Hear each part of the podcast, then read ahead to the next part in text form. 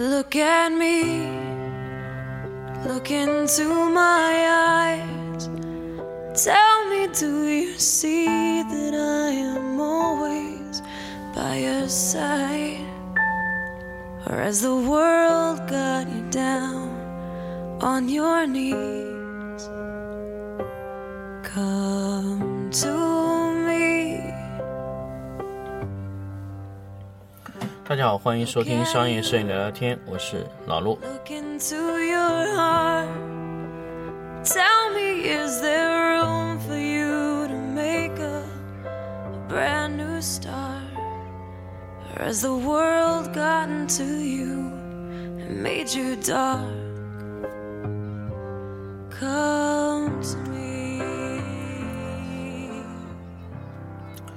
呃，欢迎大家继续收听商业摄影聊聊天的节目。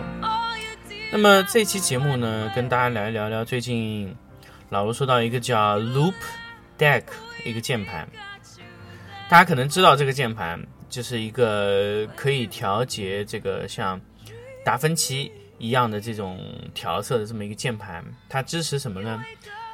呃，Lightroom、Photoshop。还有什么欧若拉啊什么的，最近刚刚支持 Capture One，所以这个这个品牌的供应商呢，就我问他们要了一支，过来测试用了一下，也分享一下这个最近测试的这个效果吧。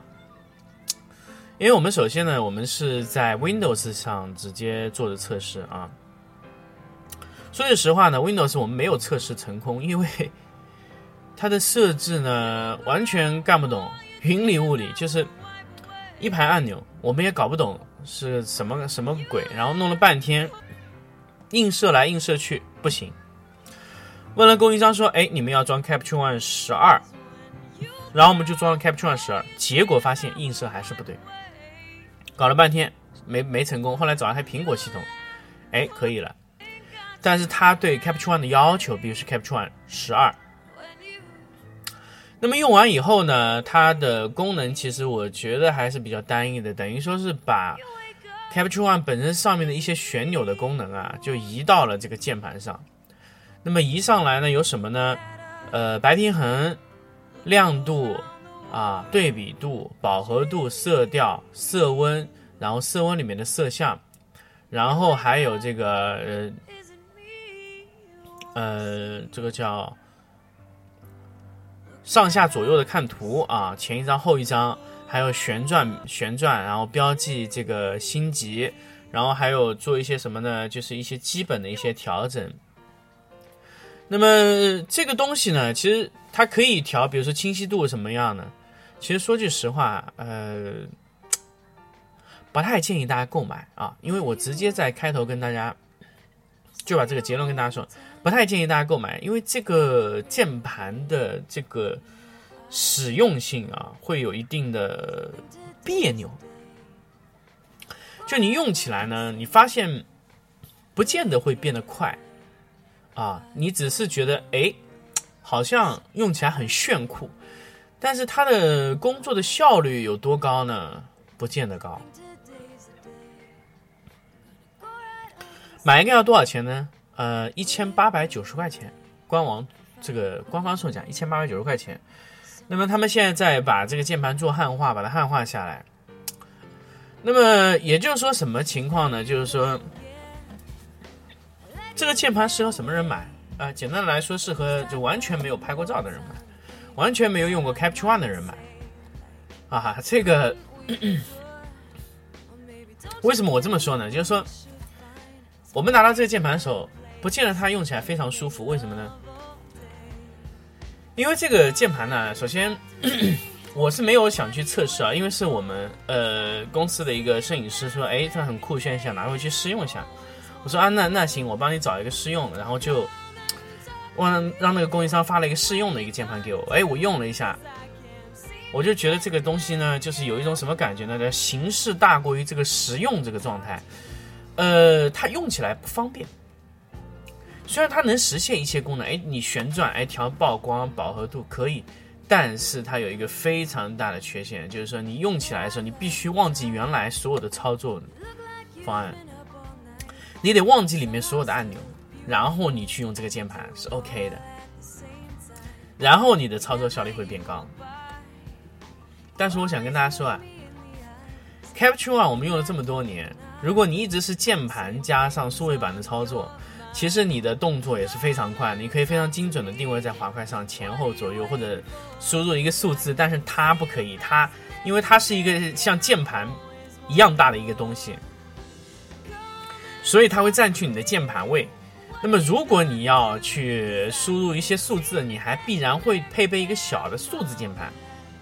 那么这个情况用起来呢，就会觉得可以说是累赘，因为它这么大的键盘上没有配备数字键盘，所以你在输入一些数字的时候，就会觉得非常的麻烦，并没有想象中的那么美好。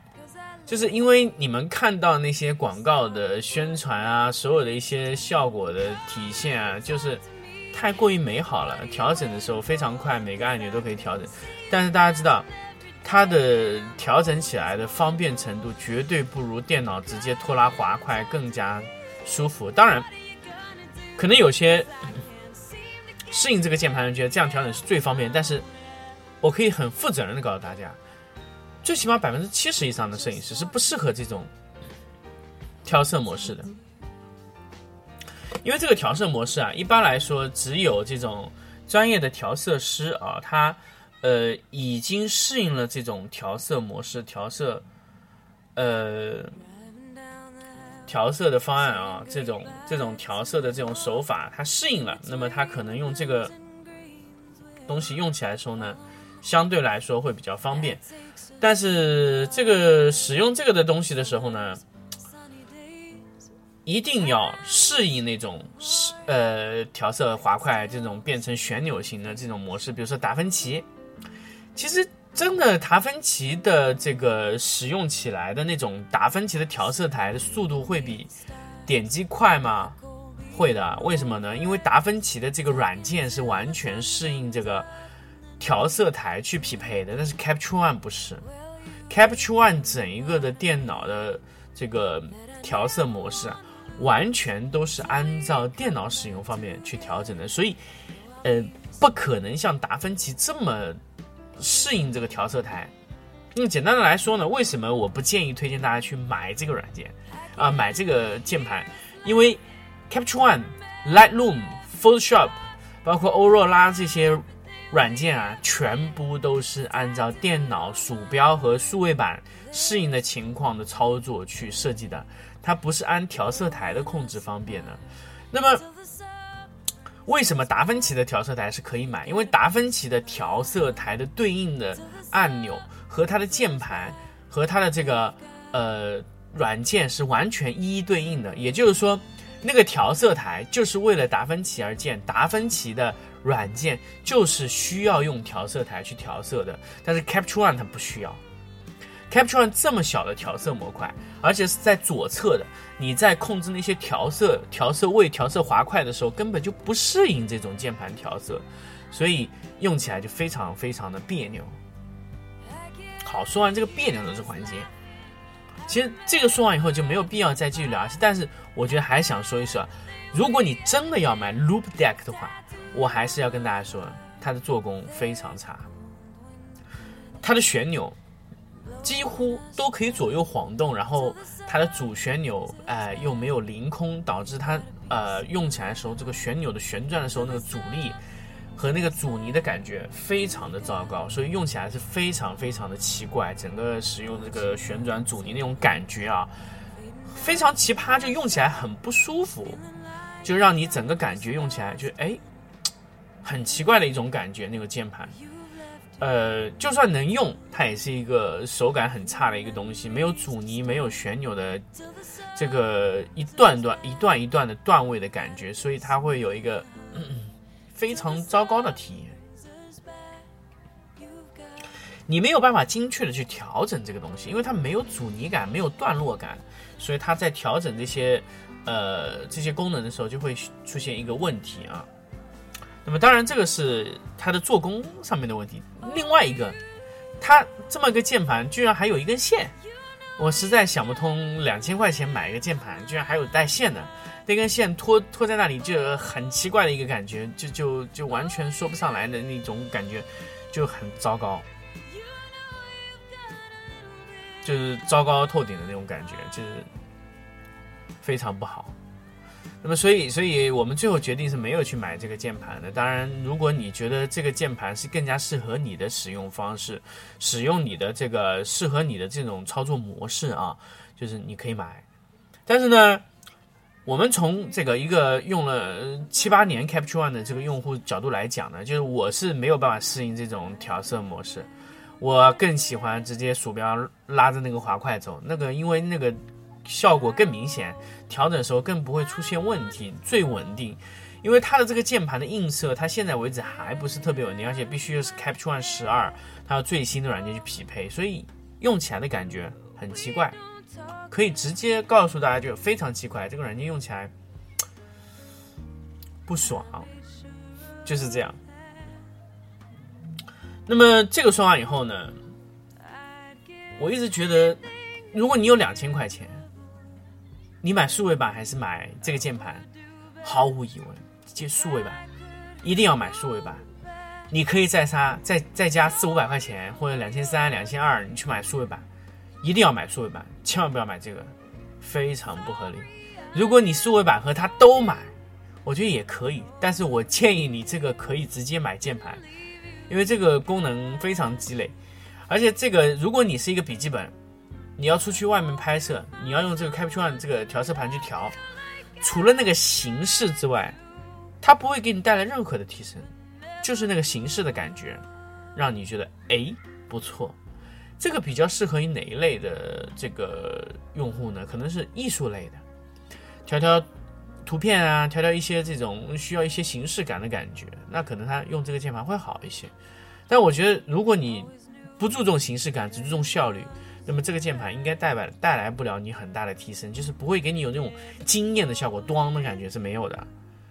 所以一千八百九十块钱买一个键盘还是有限的，你们要自己考虑清楚要不要买这个。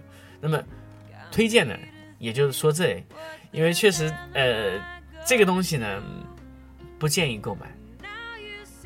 呃，虽然有些。之前这个这个品牌在国内炒得非常热，就是这个 Loop Deck，它一代和二代炒得非常热，但这一代我觉得从使用的角度来来说的话是不方便的。好，那么关于这一期 Loop Deck 的整一个的聊这个测试试用的这个环节呢，就跟大家聊到这里。那么在节目的最后呢，还是要跟大家说一个事情呢，最近呢老陆还是会去做 workshop。如果大家想参与这个 workshop 的话，要抓紧时间加入老陆这个 QQ 群啊。QQ 群是这个五七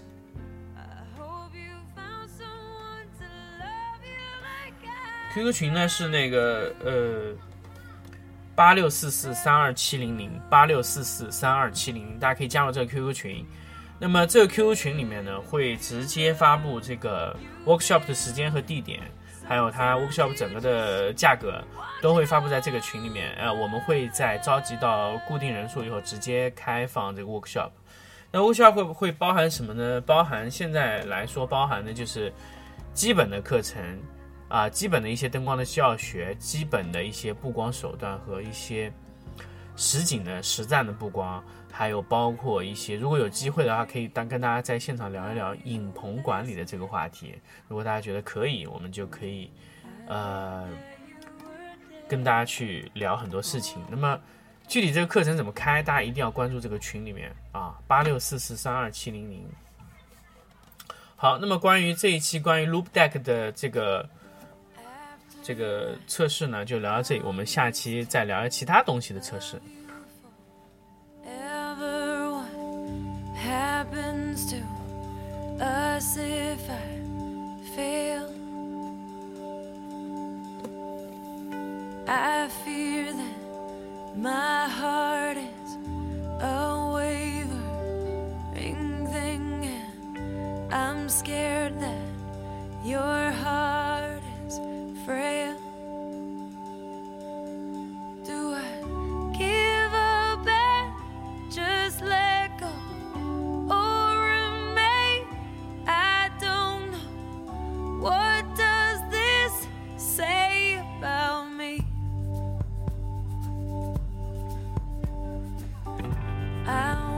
to